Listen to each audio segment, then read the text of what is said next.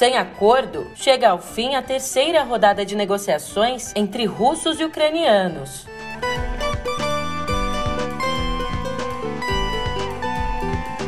E a Rússia impõe uma série de exigências para encerrar a guerra.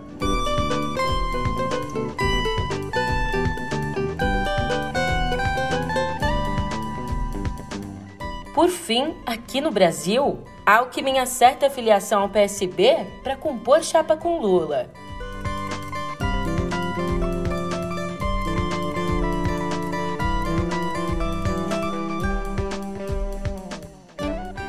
Ótimo de uma ótima tarde, uma ótima noite para você. Eu sou a Julia Keke e vem cá, como é que você tá, hein? Você, mulher, um felicíssimo Dia Internacional da Mulher. Aliás, eu aproveito para dizer que é muito gratificante ter esse e-mail aqui, de conversar com você e, especialmente hoje, te parabenizar. Mas, como minha principal missão é te manter bem informada, a partir de agora eu te conto no pé do ouvido todas as atualizações sobre a nova tentativa de negociação entre a Rússia e a Ucrânia.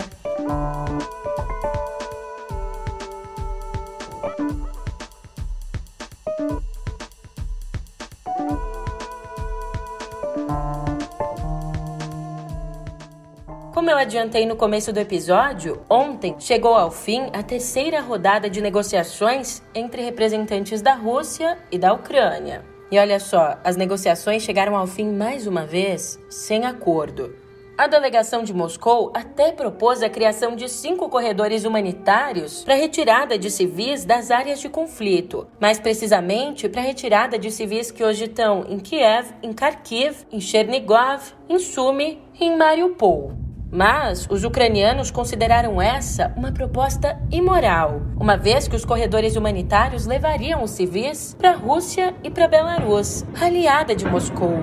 Ali, por meio de uma nota, o governo de Kiev disse, aspas, são cidadãos ucranianos. Eles deveriam ter o direito de ir para território ucraniano.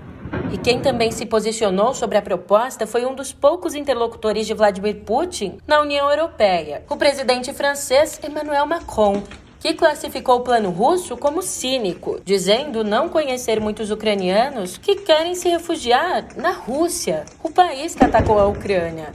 Em entrevista, Macron afirmou: Nada disso é sério, é de um cinismo moral e político que me parece insuportável. Ainda antes da reunião de negociação, o porta-voz do Kremlin, Dmitry Peskov, apresentou uma lista de condições para encerrar a invasão. Número 1. Um, a Ucrânia seria desmilitarizada. Número 2. Incluiria na Constituição do país o princípio da neutralidade, o que impediria a Ucrânia de aderir à OTAN ou a outros blocos, como a própria União Europeia. Por fim, a última condição é que Kiev teria de reconhecer a Crimeia, anexada por Moscou em 2014, como território russo. E também teria que reconhecer a independência das províncias de Donetsk e Lugansk. Depois de apresentar todos esses pontos, o porta-voz russo disse que, de resto, a Ucrânia é um Estado independente e vai viver como quiser dentro das condições da neutralidade. Até agora, Kiev não respondeu às exigências russas e, em vez disso, o presidente ucraniano Volodymyr Zelensky gravou um vídeo ali, no gabinete dele, para mostrar que não deixou a capital. Вечір, ви знаєте, Ми звикли говорити понеділок день важкий. В країні війна, тож кожен день понеділок. Зараз звикли до того, що кожен такий день і кожен такий день і вечір. І сьогодні 12. 12 вечір нашої... No vídeo, Zelensky ainda disse, abre aspas, Não estou me escondendo, não tenho medo de ninguém. Ficarei o quanto for necessário para vencermos essa guerra.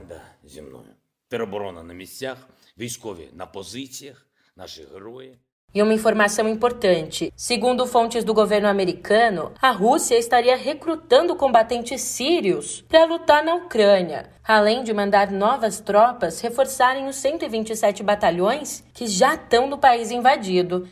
Enquanto isso, o governo ucraniano anunciou ter matado em combate o major-general Vitaly Gerasimov, que é ninguém mais ninguém menos que o chefe de gabinete e primeiro vice-comandante do 41º Exército do Distrito Militar Central da Rússia. Ainda na sexta, outro major-general russo, Andrei Sukhovietsky, foi morto pelos ucranianos. Aliás, sobre o conflito, escuta só esse recado. Olá, eu sou Pedro Dória. Um texto publicado no ano passado por Vladimir Putin revela o que ele realmente pensa da Ucrânia. Ele vê uma história mitificada que une os dois povos, o ucraniano e o russo. Ele vê forças externas querendo enfraquecer esses povos, os separando. É um discurso fascista no talo. O ponto de partida, você sabe, já está lá no YouTube do meio.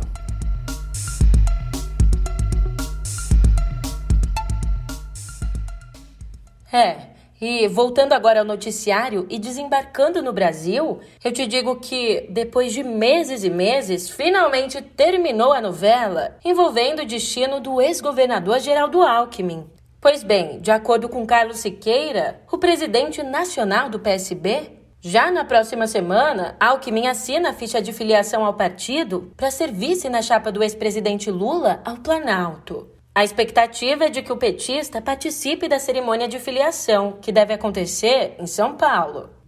E ó, se você ainda está digerindo aí o Alckmin estucano no Partido Socialista, veja só essa. Segundo Ricardo Noblar, o ex-prefeito de Salvador, o ACM Neto, mandou um recado a Lula. Ele disse que lá em outubro pode apoiá-lo discretamente se o petista não interferir nos planos dele para ser governador da Bahia. Lula é simpático à ideia.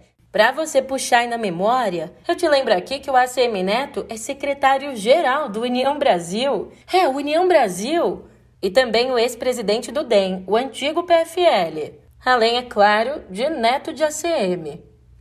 Aliás, olhando aqui para as eleições e para o Dia Internacional da Mulher, uma curiosidade.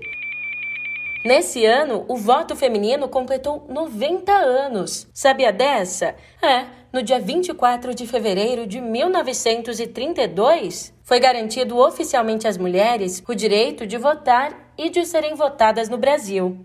Mas, apesar aí dessa conquista tremenda, ainda existe um longo caminho pela frente. Embora desde 2008 as brasileiras sejam maioria no universo de quase 150 milhões de eleitores do país, do outro lado, lá do lado dos eleitos, só 15% do Congresso Nacional é ocupado por mulheres.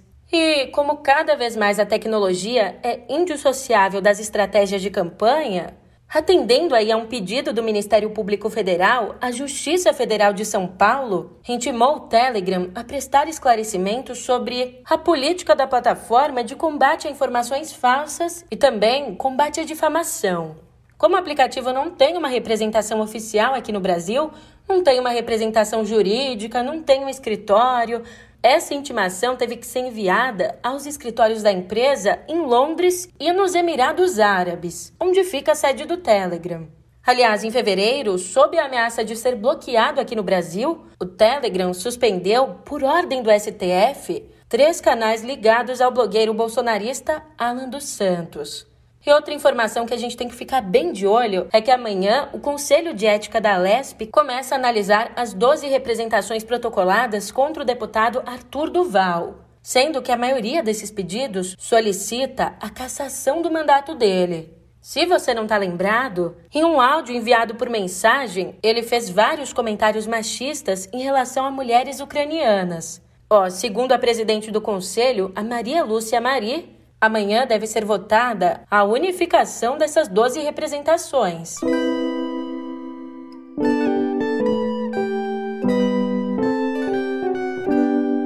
É, ontem o Rio de Janeiro se tornou a primeira capital brasileira a acabar com a obrigatoriedade do uso de máscaras em locais fechados. Essa decisão foi anunciada nas redes sociais pelo prefeito Eduardo Paes. E isso logo depois da publicação do decreto numa edição extra do Diário Oficial. Veja bem, o fim da exigência foi aprovado por unanimidade pelo Comitê Científico de Enfrentamento à Covid da Prefeitura. Mas ó, fica ligado porque o passaporte de vacinação continua sendo obrigatório e vai seguir sendo exigido até que 70% da população carioca tenha recebido a dose de reforço. E hoje essa porcentagem está em 54%. Agora, numa escala global, ontem o mundo rompeu a marca de 6 milhões de mortos pelo coronavírus. Isso segundo os dados da Universidade Johns Hopkins, dos Estados Unidos. Até agora, já foram registrados mais de 446 milhões de casos desde a identificação do vírus em Wuhan, na China, lá no fim de 2019. Organização Mundial da Saúde está em alerta após a descoberta de um novo vírus na China. A doença ainda é um mistério. Não se sabe ao certo a origem do vírus nem as formas de transmissão. A saúde quer preparar hospitais de todo o mundo para um misterioso vírus chinês. tipo de coronavírus pode ser transmitido entre pessoas, não apenas pelo consumo de carne contaminada. E o governo chinês teme perder o controle da doença.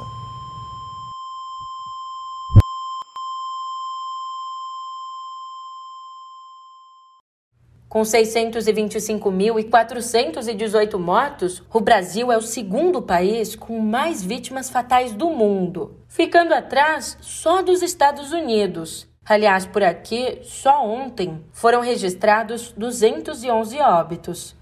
Mudando de assunto, deixa eu te perguntar: você não perdeu um foguete por aí, não, né? Por que da pergunta?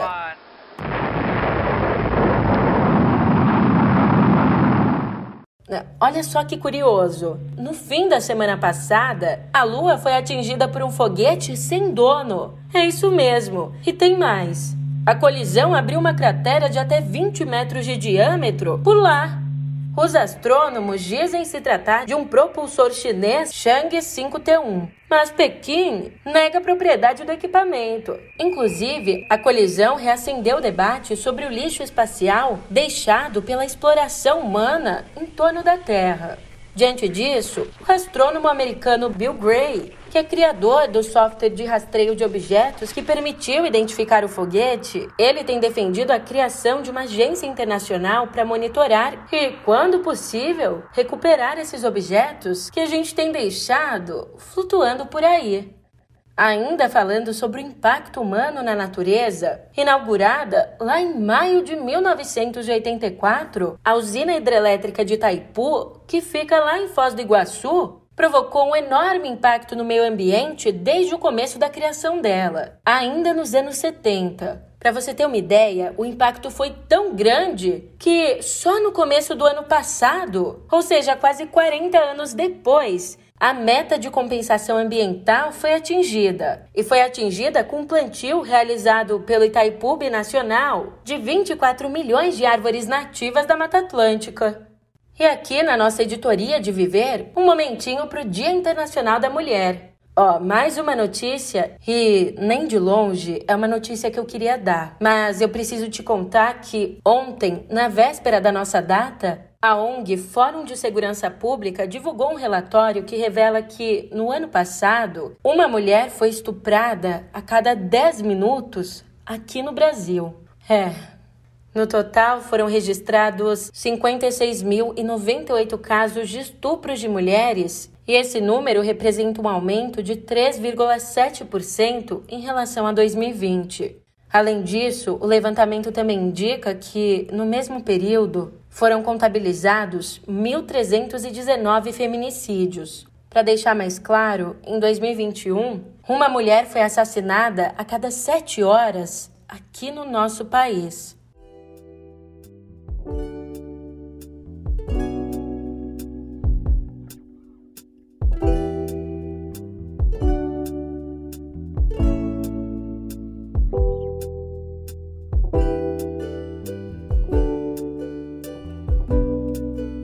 Tá bom para você, imagina para Maggie Gyllenhaal, que na noite da segunda lavou a alma no Independent Spirit Awards, um dos mais importantes prêmios do cinema independente.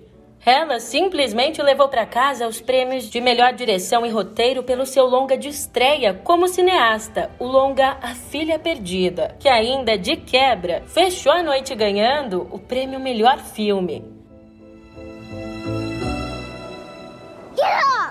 Mommy, get up! You don't have kids? Yes, I have two daughters.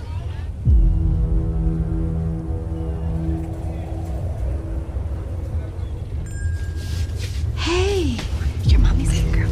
You're my big girl. She's driving me crazy. What were your daughters like when they were little?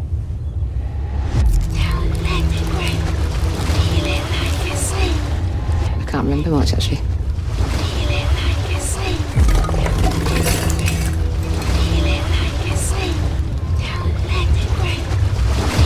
I saw you at the beach today. I didn't see you. I saw you.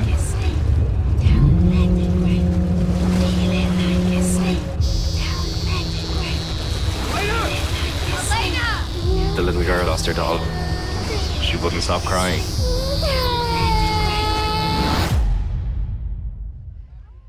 Baseado na obra de Helena Ferrante, o longa, disponível na Netflix, ainda está na briga do Oscar. É, Dylan Hall está disputando aí o Oscar de roteiro adaptado, enquanto Olivia Colman concorre como atriz e Jessie Buckley concorre na categoria atriz coadjuvante. E já que o assunto é audiovisual, anota aí três dicas de filmes para assistir hoje, no nosso Dia em Mulherada. A primeira dica é o Longanize, O Coração da Loucura, disponível na HBO Max, que conta a história de Nise da Silveira, a médica que revolucionou os tratamentos psiquiátricos durante os anos 50 aqui no Brasil. Outra dica fica por conta do filme Radioactive, que acompanha a jornada de Marie Curie, a cientista que foi pioneira nos estudos da radioatividade, sendo ainda a primeira e única mulher na história a ganhar o prêmio Nobel em duas ocasiões diferentes. Esse filme tá na Netflix. E como terceira dica, eu deixo aqui o longa Mulheres Ocultas, um filme de Taiwan que, a partir da morte do patriarca de uma família e da descoberta de uma amante dele, mostra aí o caminho de mulheres que se libertam de valores tradicionais num contexto de dor, luto e reconciliação. Ó, também tá na Netflix. E das telas às prateleiras, escritores de vários países divulgaram ontem um manifesto contra a invasão russa da Ucrânia. Ali no documento, os 17 signatários fazem um apelo para que todas as pessoas que falam russo transmitam informações sobre o conflito para furar o bloqueio da censura imposto pelo governo de Putin. O texto diz, abre aspas, Hoje a língua russa está sendo usada pelo Estado russo para espalhar o ódio e justificar a guerra vergonhosa contra a Ucrânia. E ali, os escritores também criticam o fechamento dos meios de comunicação independentes na Rússia.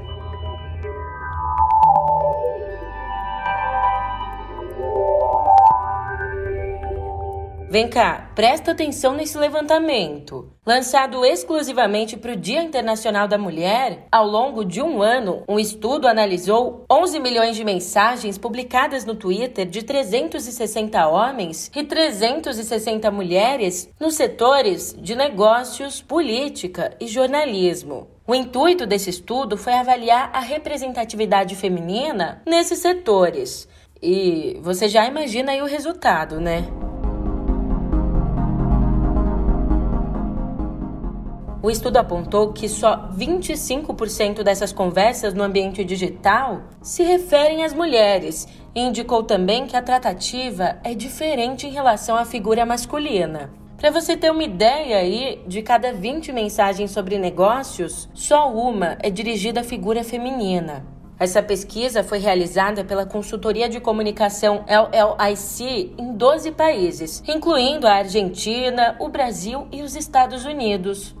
E cá entre nós, é evidente que esses dados reforçam a necessidade da gente, como sociedade, trabalhar para aumentar a visibilidade de lideranças femininas. Porque, ó, vou te dizer, o que não falta é mulher boa pra caramba em todas as áreas. A gente é que precisa consultá-las mais, ouvi-las mais, dar mais espaço para essas mulheres. Bom, E voltando para a pesquisa, esses dados ressaltam a importância de se eliminar a objetificação da mulher. Também mostram a importância do apoio dos homens na luta pela equidade de gênero, entre outras questões. Se você quiser conferir a pesquisa completa, é só clicar no link que está na descrição do nosso episódio. Ah, e veja só, hoje a gente já falou por aqui um tanto sobre o Dia Internacional da Mulher. Mas é importante a gente deixar claro que o Dia Internacional da Mulher assim como a gente conhece hoje, em 8 de março, foi concebido lá em 1910, sendo reconhecido pelas Nações Unidas em 1977. Mas você sabia que, nesse período, existiram muitas datas simbólicas com o mesmo objetivo? De fato, a primeira tentativa de se fixar um dia voltado à luta das mulheres remonta a 1909, quando o extinto Partido Socialista dos Estados Unidos celebrou um Dia Nacional da Mulher, em 28 de fevereiro daquele ano. Já um ano depois, em 1910, durante a Conferência Internacional das Mulheres Socialistas, surgiu a ideia de se criar um Dia Internacional Daí, em 1911, a Áustria, a Dinamarca, a Alemanha e a Suíça comemoraram essa data internacional pela primeira vez no dia 19 de março de 1911. Então veio todo o caos da Primeira Guerra e a festividade foi deixada de lado, ressurgindo na Rússia em 8 de março de 1917 por conta de uma manifestação de operárias. Já em 1921, Lenin é esse mesmo que você está pensando, o fundador da União Soviética. Bom, ele fixou o dia 8 em homenagem às operárias. Até que nos anos 70, o movimento feminista se apropriou dessa data para fortalecer a luta pela igualdade de direitos políticos e sociais. Então, finalmente em 77, a ONU fixou o dia 8 de março como Dia Internacional dos Direitos das Mulheres e pela Paz. Bonito, né? É, eu não teria uma forma mais bonita de me despedir. Então, para não estragar, eu vou indo nessa, mas a gente se vê por aqui amanhã. Até lá!